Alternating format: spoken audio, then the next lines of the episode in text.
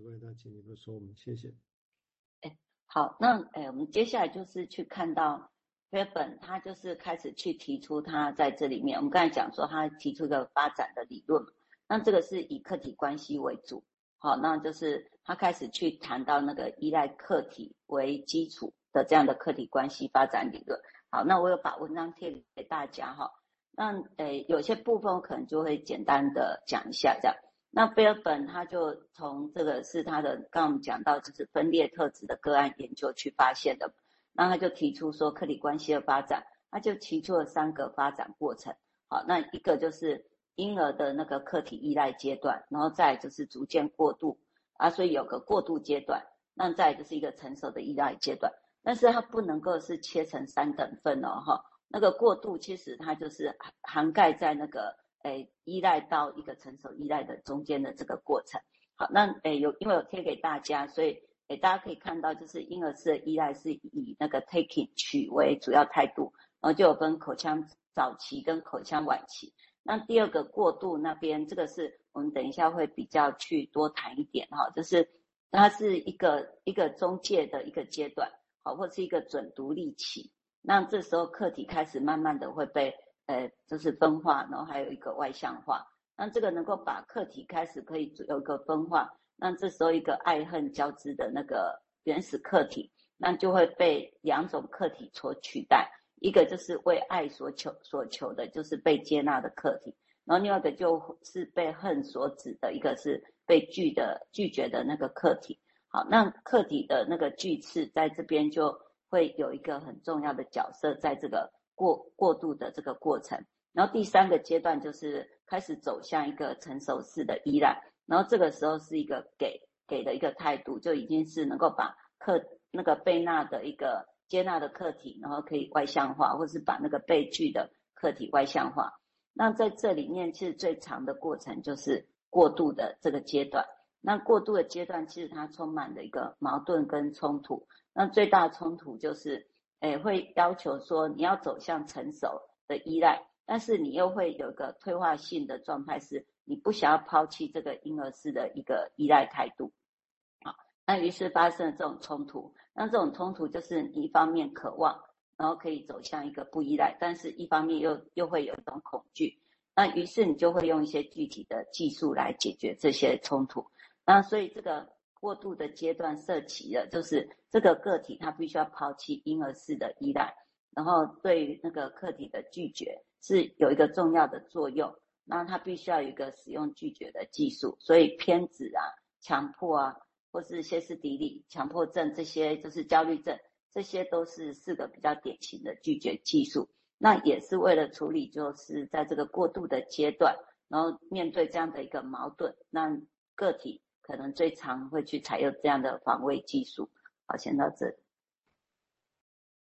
好，谢谢哈。我想，所以说明这概念，其实在现在，我觉得都还是有它的效用。只是说，在临床上要实做，当然还有它的，也不是一讲就可以理解哈，就也可以对方个案呢就可以理解。不过这个地方我可能有个地方重点需要补充，也就你看他讲的，其实是从婴儿车依赖到。成熟的依赖，所以他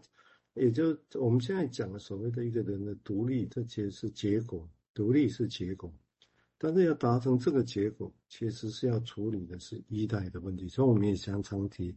啊，所以因为你如果没有这个概念，一个人现在我们看长大了，他还是依赖过度依赖，或者没有办法独立，我们常常以为就把他推出去就可以独立，没有这没有这回事啊，推出去其实是更更慌乱。更难独立，会更受制于控制者。所以你看，那种受制、那种控制的关系，跟所谓的自虐跟那个，就是这种加害者就是这种关系，把你好像要推走，让你害怕，你就很难独立，你只能依赖婴儿式的依赖他。所以记得，真的要独立，其实必须重新再想象这个问题：如何让他是有一个独立、因成熟式的依赖。哦，所以如何依赖才是真正有可能会走向独立，这个很不一样哦。哦，这个在任何的临床处置上，我觉得这个概念，我是觉得还蛮值得强调的啊，哦，这是一个很重要的一个地方。那另外，我补充前面提到所谓的我们把 A 跟一个一个人在讲 A，一个人在讲 B，或我们会很快跟他说啊，这个中间有关系，我们把它叫做啊所谓的潜意识，那是你不知道。当当你讲 A 讲 B 的时候，我们知道后面有个关系，我们把它说出来，我们把它叫做 interpretation。哦，那这个地方当然有时候我们都会期望啊，这个心有灵犀一点就通了，那就懂哦，原来 A 跟 B 背后有这个。但是其实没有那么容易，也也现在概念都把它说啊，嗯，这个人不错，他的心智化能力不错。A 跟 B 表面看起来没有什么关系，我们一点他就知道有关联。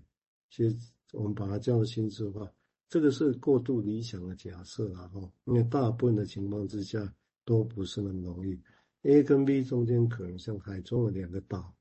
对不对？你要让两个岛中间有关系。其实有时候是要很细致的，很多的连接，很多的桥要铺设起来，才有可能知道说，哦，原来有关系。那只是现在因为金融分析早年一直都在挑选那些比较高功能的案例，所以好像很快就可以懂，你就觉得这心智化好，就是这样。但是现在那些困难的 case，真正受创伤的 case，真正受创伤的 case，这些连接哪会那么容易？很恐惧，很可怕。两个岛中间是恐惧的大海，你要马上连接，要想起来。我们说啊，那你是心智不好，或者你是阻抗，对，这些词都讲起来很高兴，但都忽略掉一个人在面对这些恐惧的时候，这两个事件之间要相连，何以这么困难？这才是真正的我们要解决的，而不是说啊，这个没办法，这个人心智力不好，哦，不够聪明，所以没办法分析，不是。要更细致的去把这些东西弄起来，金融分析才会更扩展。哦，这是我个人的想法。好，我们接下来请苏慧再谈谈那想法，谢谢。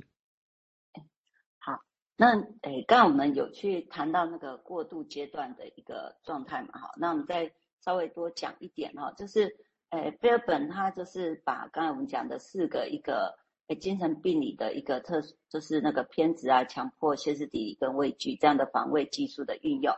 那这样的运用其实就是为了在过渡时期可以解决未解决的这个冲突嘛，哈。那这个冲突，诶，费尔本就提到说有一个发展的推力跟一个退行的阻力，好，就是想要朝向成熟又不愿意放弃婴儿式的客体依赖。好，那所以菲尔本他其实很强调客体关系的重要性，哈。那他就发现说个案呢跟客体的互动关系的困难，那他们就会常处在一种矛盾。然后不愿意放弃婴儿式的依赖，但是又非常渴望放弃。那菲尔本有一个很生动的描述，就是诶这些分裂特质个案的一个迷人又可怜之处。他就用他们像一个胆怯的小老鼠，然后不同不时的就从洞穴的壁印中偷跑出来窥探外面的客体世界，然后又匆匆的退退败下去，然后但是又不屈不挠的想要突破这种婴儿式的依赖阶段。好，依赖依赖状态。然后他说，所以我们可以好好的观察这些，就是病人啊，在分析中，他们怎样使用这四种过度的防卫技术，就是偏执、强迫、歇斯底里跟畏惧。那我们可以在这里面，就是在我们的分析工作，可以有更多的一个想法。这样，好。然后他说，我们在分析中也会看到，哈，就是一个孩子他最大的需求是得到两个肯定，哈。一个就是父母亲能够真诚的把他当做一个人来爱，那第二个是父母亲能够真诚的接受他的爱。好，诶，现在讲的其实不是只有母婴关系或是那个就是客体关系，其实他在讲的也是我们分析治疗师跟病人的关系哈。他就说，唯有这样的肯定，才能够让他可以安心的依赖一个真实的客体，然后逐渐的愿意去扬弃那个婴儿式的依赖，而不会有所疑虑。但是如果没有这样的肯定，他就没有办法跟他的客体的关系，就是可以好好的分化，他会有产生太多分离的焦虑，就无法放弃那个婴儿式的依赖。好，那就是，诶，当婴儿啊，他渴望能够被当成一个人，可以被爱，而且渴望他的爱也可以被对方这个客体所接受。那如果这样的渴望没有办法被满足，产生挫折，那会对婴儿来说，就是孩子来说，是一个最大的创伤。那这样也这些创伤也会产生各种形式上的婴儿式的性欲固着，那就是小孩子就被迫得要用这些方式来满足或代偿他跟外在客体情感上的一些挫